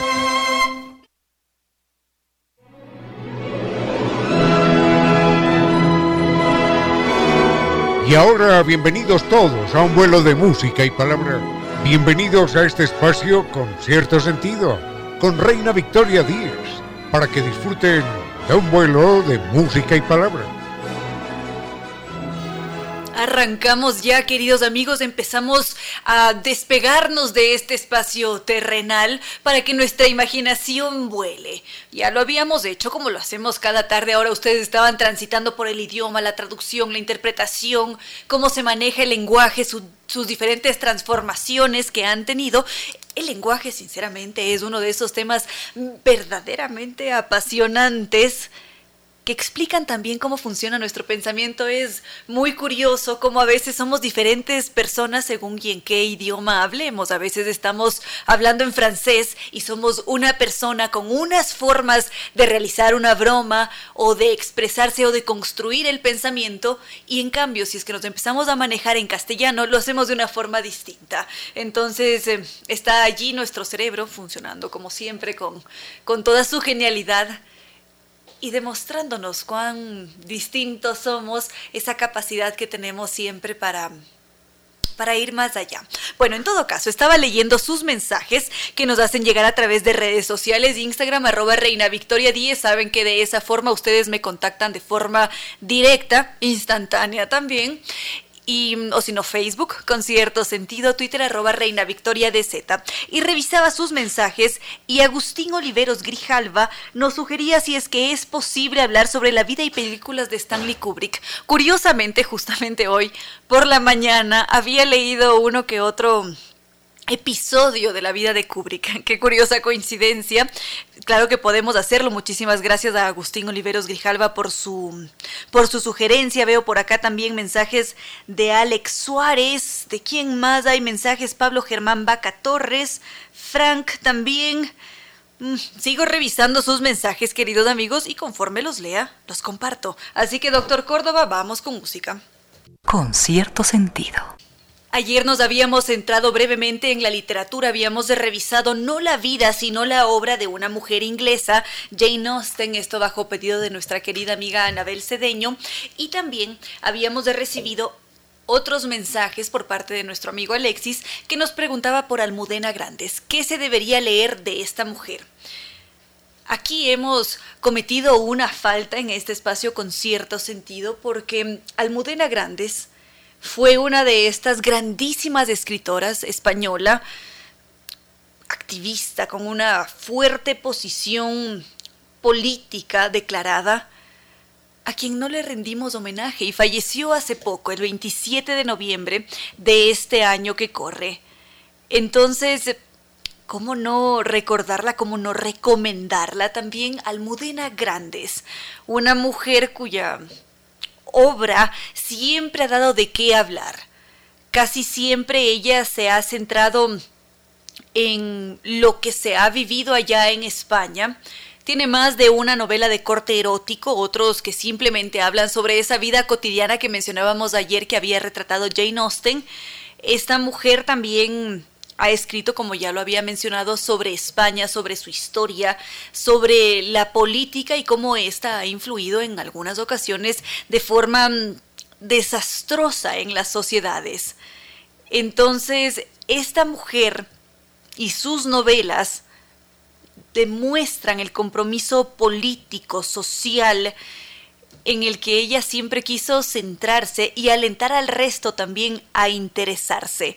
Hay una novela en particular que es eh, el, eh, el corazón helado, esta novela de Almudena Grandes deja ver este compromiso que mencionamos. Se centra en esa guerra civil española, aparece allí el conflicto que se puede producir entre familias con diferentes posturas ideológicas, unos son republicanos, otros falangistas, en medio de todas esas tensiones políticas, creencias, diferencias, surge también el amor, las de relaciones humanas. Este libro en particular es considerablemente largo, son unas buenas mil páginas, pero vale la pena leerlo por la capacidad narrativa que tiene esta mujer, como ella nos hace transitar entre la una familia, la otra, los encuentros, la relación, la naturaleza humana. Enseguida podríamos recomendar otras obras de Almudena Grandes, esta escritora española que hace no mucho falleció. Con cierto sentido.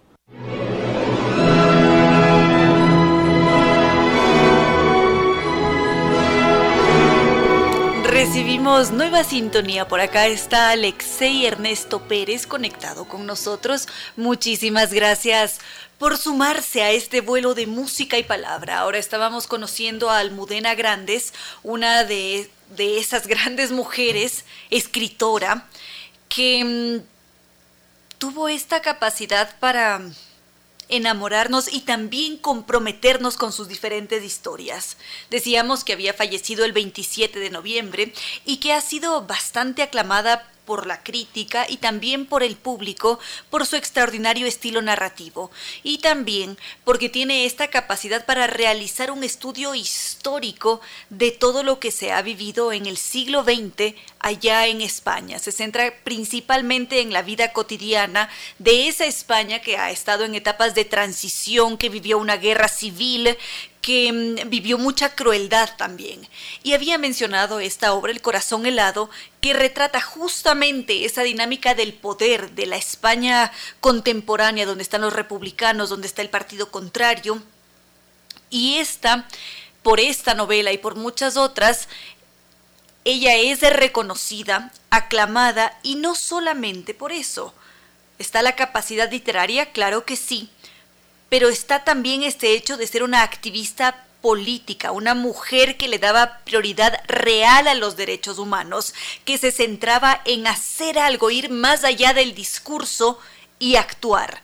Entonces, ella pensaba, escribía, actuaba, y por ese motivo ha sido una mujer que llegó, que destacó no solamente en España, sino también en el mundo. El mundo entero, es más, ha llorado el fallecimiento de Almudena Grandes.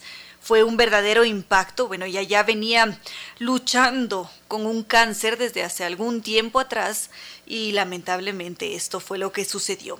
Y es una mujer que en estos tiempos ha estado en boca de todos por ese cariño que se le ha tenido siempre si es que nos trasladamos hacia ese territorio boliviano, en ese espacio la, recordaron con mucho amor, con mucho apego, porque cuando ella partió a Bolivia fue a hacer un amplio trabajo social, como les había dicho, ella es una fue una comprometida, una activista política, y en Bolivia fue a hacer algo, a intentar cambiar esa realidad y defender los derechos de aquellas personas que estaban en una situación de vulnerabilidad.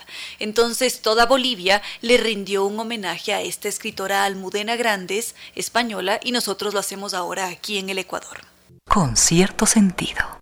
Decíamos que nuestro amigo Alexis nos había preguntado por aquellos libros que deberíamos leer de Almudena Grandes. Hay algunos, como ya les había dicho, su novela siempre ha dado de qué hablar, precisamente por estos temas que a veces resultan incómodos o son considerados como un tabú. Por ese motivo, Las edades de Lulú es esta novela erótica que se recomienda de Almudena Grandes, que se considera como una como un must, como uno de esos obligatorios de esta escritora, porque es la historia de este joven, de esta mujer más bien, que se enamora de un amigo de su hermano y cuando esto sucede, ella es muy jovencita, surge la experimentación, una especie de adicción, entra allí el conflicto del dominio emocional entre la pareja y hay varios elementos que hacen que esta obra sea atractiva y también una de las más recomendadas de Almudena Grandes. Por otra parte, entre esas obras que aclama la crítica y también el público está El corazón helado que habíamos mencionado hace un momento y es esa novela de, que ya lo había dicho, es más, tengo la sensación, bueno, está allí el compromiso político, aparece aparecen las familias, las relaciones amorosas, los republicanos, y sobre ella, déjenme pensar, queridos amigos, tengo quizás dos títulos más que, que, podría recomendar, pero en este momento el doctor Giovanni Córdoba me está pasando un maravilloso tecito que mm, vamos a tomar a esta hora de la tarde y si es que ustedes pueden hacerlo también, pues compartimos ese tecito de la tarde como si es que fuéramos ingleses. Habíamos hablado hace unos días atrás sobre el té y cómo se ha convertido en uno de esos rituales. En este espacio también lo mantenemos, aunque algunos de ustedes lo hacen con su respectivo cafecito. Gracias al doctor Córdoba. Vamos a una pausa y continuamos. con cierto sentido.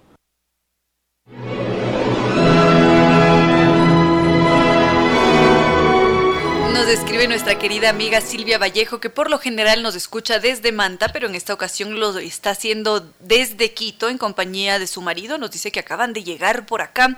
Alexei, en cambio, nos decía que a diario comparte con nosotros con cierto sentido y también a diario decide abordar este vuelo de música y palabra. Muchísimas gracias Alexei, gracias a cada uno de ustedes queridos amigos. Y mm, por acá también está Alex Suárez que nos dice que él en cambio está tomando un cafecito mientras compartimos este espacio con cierto sentido. Alex Suárez decía si es que es posible hablar sobre los Beatles, quizás profundizar en su historia.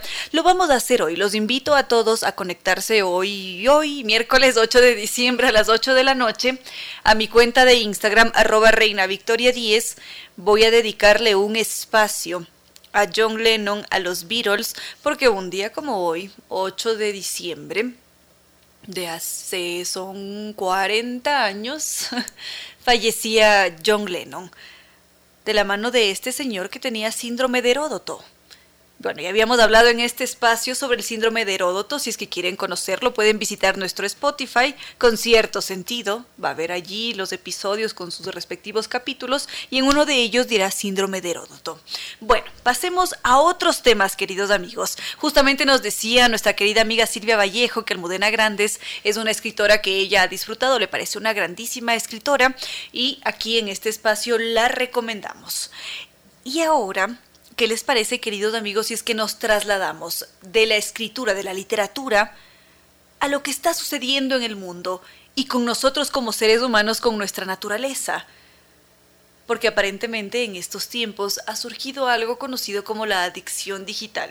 ¿Quién lo diría? Pero es ya una realidad, parecía muy lejano, difícil de imaginar, pero está aquí y es una de esas adicciones que requieren atención urgente y que parecería que están un tanto escondidas. Enseguida continuamos. Con cierto sentido. Seguimos entonces con la adicción digital. Como les decía, queridos amigos, esta es una realidad que se veía por allí muy lejana y al parecer es uno de esos temas que se encuentran silenciados porque se opta por no verlos quizás. Hay algunas familias, principalmente en Norteamérica, es allí donde predomina esta adicción, que de repente tienen en sus hogares a un niño o a una persona que no ha salido de su casa durante siete años y que ha estado allí encerrada en bata esperando a que le sirvan los alimentos, quizás haciendo una pequeña pausa para ir a asearse, pero que no se mueve de su cuarto por mantenerse pegado a la pantalla para jugar un videojuego o porque está muy ocupado realizando alguna actividad en la red.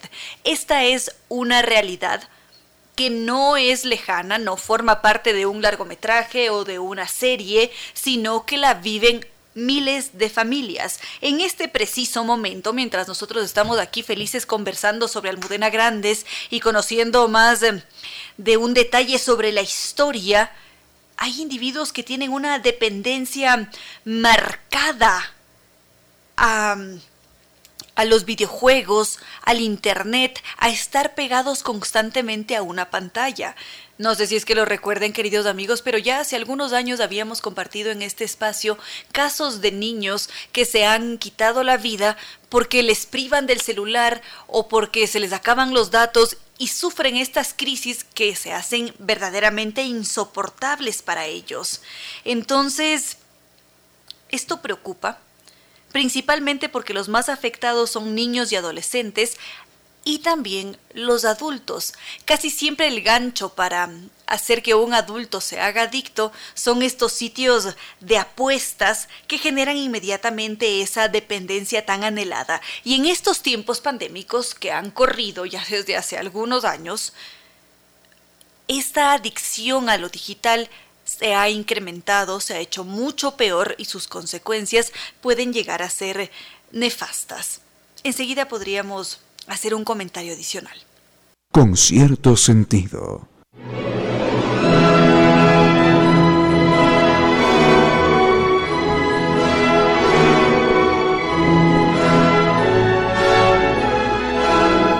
Gracias queridos amigos por su sintonía, por compartir sus trayectos en el auto, como lo está haciendo en este momento Pablo Navarro Egas, un muy querido amigo de este espacio.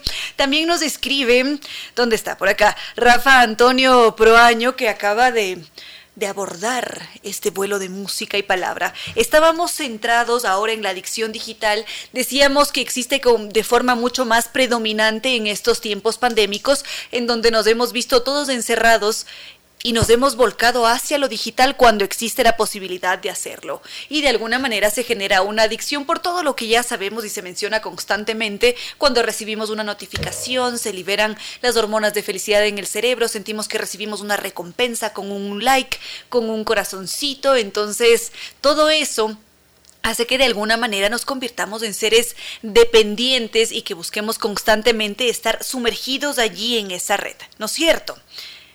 Hay otro elemento que también nos conduce a sufrir esa mm, adicción.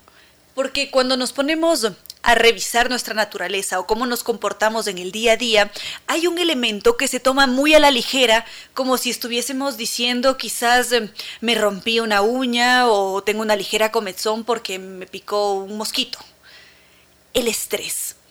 El estrés se ve como algo muy ligero, que está presente, que forma parte de, pero ese estrés va mucho más allá y tiene unas terribles consecuencias para nosotros a nivel emocional, psicológico, por supuesto, pero también a nivel fisiológico. Y en este aspecto de la psicología, ese estrés nos conduce a tener esta clase de comportamientos adictivos, porque buscamos una forma de anestesiar todo lo que estamos sintiendo, con algo que no necesariamente es bueno para nosotros, porque necesitamos una vía de escape, necesitamos desfogar lo que estamos experimentando. Todos en un determinado momento experimentamos ese estrés, experimentamos momentos de tensión y durante esta pandemia se ha hecho mucho más fuerte. Y por diferentes situaciones, motivos, cada uno lo ha vivido de forma distinta, pero ese estrés desmedido genera también esta dependencia, porque las redes o los dispositivos digitales son una vía de escape. De esa forma me desconecto de la realidad, dejo de experimentar esa sensación que me está carcomiendo el pensamiento, que me está haciendo sentir incómodo, y una vez que nos enganchamos, más adelante surgen las consecuencias, porque ese exceso de consumo, exceso de pasar allí horas navegando en la red, afecta. Y es mucho peor cuando se trata de niños y adolescentes. Allí el panorama se complica un poco. Enseguida podríamos centrarnos un poco en la crítica que existe alrededor de este tema. Con cierto sentido. Ya para cerrar con este tema de la adicción digital, habíamos dicho que en estos tiempos por supuesto que se ha generado algo de crítica y crítica principalmente a esas plataformas que más consumimos. ¿Cuáles son? Está allí Facebook, está Instagram, Twitter, quizás la que más crítica recibe es Facebook por esta capacidad que ha tenido para manipular a niños y adolescentes, para volcarlos hacia la red, para que pasen mucho más tiempo allí en sus diferentes aplicaciones, en juegos, en todo lo que presenta la red. Y esto preocupa evidentemente, porque muchas veces para tener un manejo saludable que mantenga el equilibrio, es necesario primero haber desarrollado ciertas habilidades cognitivas que únicamente surgen cuando tenemos al menos 25 años. Son habilidades cognitivas sofisticadas, altas capacidades para filtrar, para criticar, para decidir qué es bueno, qué me aporta, qué no me aporta. Entonces, como niños y adolescentes que están sumergidos en una plataforma que está diseñada para retener la atención, evidentemente va a haber consecuencias. No se trata de satanizar a la red ni a todo lo que nos ofrece el Internet porque eso simplemente no es posible, no es una realidad, sabemos todos, queridos amigos. Sin embargo, hay mecanismos que nos pueden ayudar a manejarlo de una mejor manera. Se necesita una gestión correcta de todo lo que tenemos a nuestro alcance para que nosotros nos protejamos también porque los grandes como Bill Gates o Mark Zuckerberg y todas estas mm, personalidades que lideran estas empresas, ellos no permiten a sus hijos navegar en las redes que han diseñado. Sus hijos asisten a escuelas donde no está permitido el uso de tablets, ni de celulares, ni ninguno de estos dispositivos. Asisten todos a campamentos vacacionales donde no es posible embarcarse en la, en la, en la tecnología. Y eso definitivamente nos querrá decir algo. Y muchas veces lo que se hace es diseñar aplicaciones que bloqueen el tiempo que estamos enfrente a la pantalla, que nos permita saber qué tipo de contenidos están consumiendo, como ya lo había dicho, para gestionarlo de una manera mucho más responsable, medida y responsable. Son las, son, ¿qué hora es, doctor Córdoba? 10 para las 6 de la tarde y por lo que veo nuestra querida entrevistada de hoy no llegó. Vamos a ver qué fue lo que sucedió. A esta hora, recuerde que, cuando no se sabe a qué puerto se navega, ningún viento es favorable. 17 horas, 57 minutos. Defender los derechos de los otros es lo mejor de nosotros, los humanos. Artículo segundo. Todo animal tiene derecho al respeto. El hombre como especie animal no puede atribuirse el derecho de exterminar a los otros animales o de explotarlos violando ese derecho. Tiene la obligación de poner sus conocimientos al servicio de los animales. Todos los animales tienen derecho a la atención, a los cuidados y a la protección del ser humano. Declaración leída y aprobada por las Naciones Unidas y posteriormente por la UNESCO. Los otros animales, nuestros hermanos. Con cierto sentido.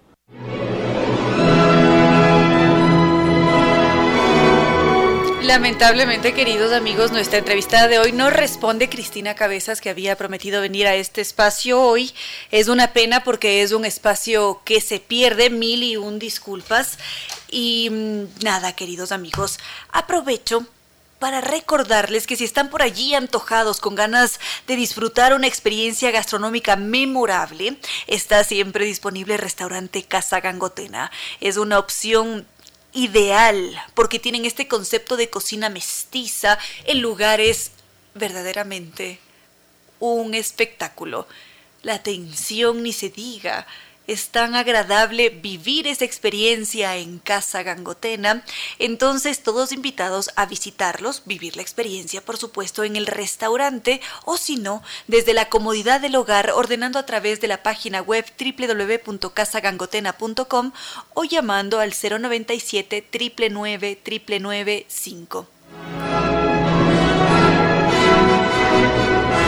y nos han solicitado que compartamos con ustedes agenda cultural, así que lo vamos a hacer a continuación. Teatro, cine, música, pintura, literatura. Los seres humanos somos seres culturales. La brújula de la cultura apunta a este norte. Este 11 de diciembre a las 5 de la tarde nos invitan a disfrutar de Bardo Ecuador en concierto. La preventa está en 5 dólares, el día del evento en 7 dólares en el Centro Cultural Belle Arti en Pomaski.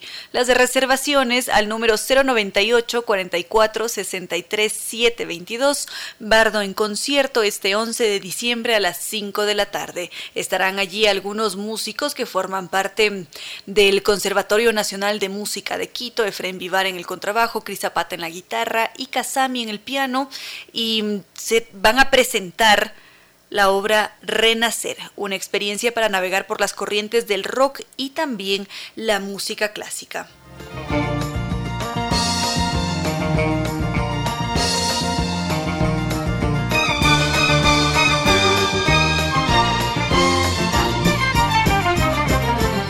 Y la galería nos invita a la muestra colectiva Irving Ramó, que ha estado aquí en este espacio, Paula Barragán, quien también ha estado en este espacio, Carlos Erkosak y Ralex van a hacer una muestra colectiva en la galería Buena Aventura.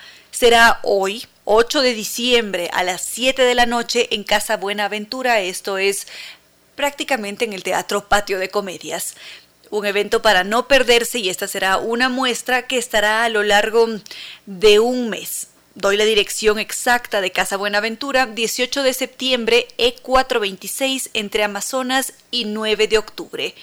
En, casa, en la galería mm, Casa Buenaventura creen firmemente en el valor del arte y su poder para transformar a las personas. Entonces, esta galería nos trae ahora una exposición colectiva. Irving Ramó, Paula Barragán, Carlos de Cossack y Ralex estarán allí en una muestra colectiva hoy 8 de diciembre a las 7 de la noche en Casa Buenaventura.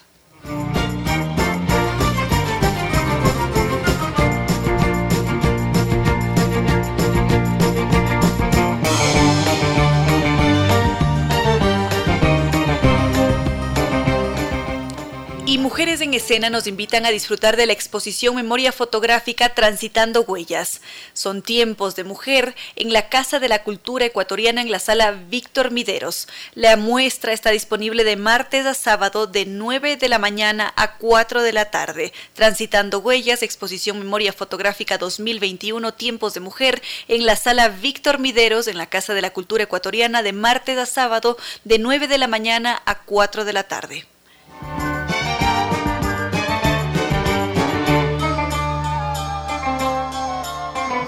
Y este 17 de noviembre, de noviembre, no, de diciembre a las 8 de la noche, vamos a poder disfrutar de este tributo Beatles sinfónico en el Jardín Botánico. Así como dato curioso, los Beatles tenían una riña constante con los Rolling Stone.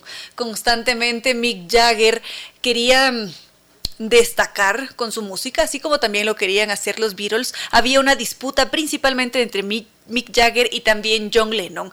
Y en el cumpleaños de Mick Jagger, en una ocasión, ellos se pelearon por quién tenía el mejor tema musical, el mejor álbum. Y mm, quieren saber quién fue el, ganador de esa riña. Se los cuento esta noche a las 8 de la noche a través de mi cuenta de Instagram, arroba Reina Victoria 10. Con cierto sentido. Bueno, queridos amigos, hemos llegado ya al final de este programa. Muchas gracias a Alex Suárez, que ha estado en sintonía, Rafa, también Daniel Saad, Pablo Calán Peñafiel, Daniel Montero, Eric Campoverde, Frank, Gabriel Altamirano, Alexei nuevamente, Anabel, Juan Carlos. Gracias a cada uno de ustedes que han compartido con nosotros este vuelo de música y palabra con cierto sentido.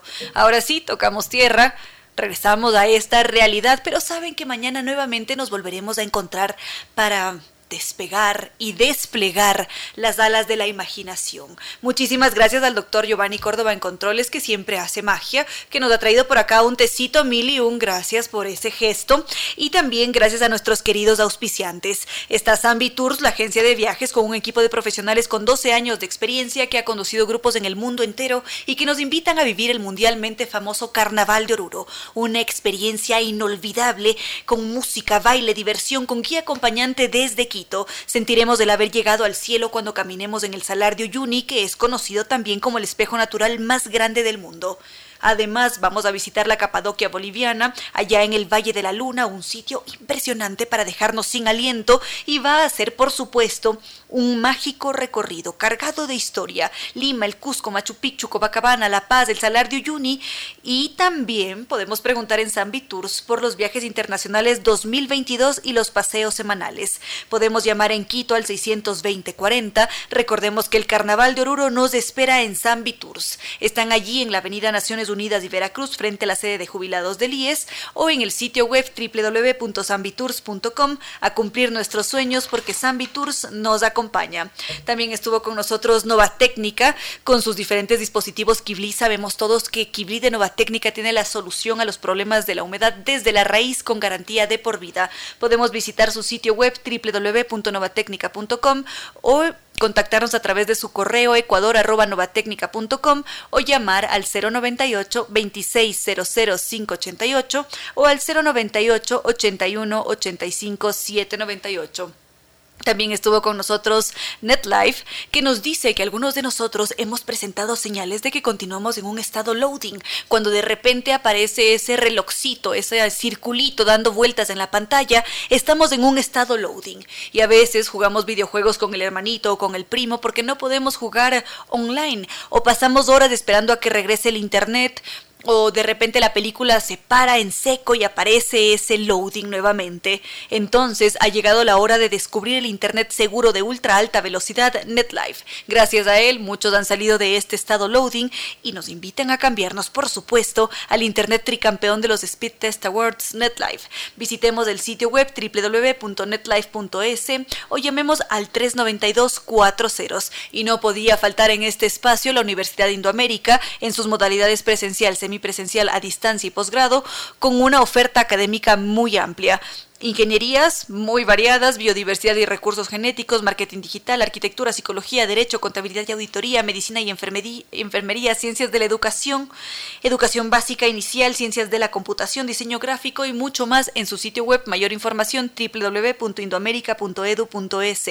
Si queremos visitarlos de forma presencial, están en el campus Quito, Machal y Sabanilla, Quito Norte, a estudiar en la Universidad de Indoamérica, porque a diario nos recuerda que todos nosotros hemos nacido para triunfar. Y ya a esta hora de la tarde, queridos amigos, no queda más que decirles que no fue más por hoy, que los queremos mucho y que será hasta el día de mañana.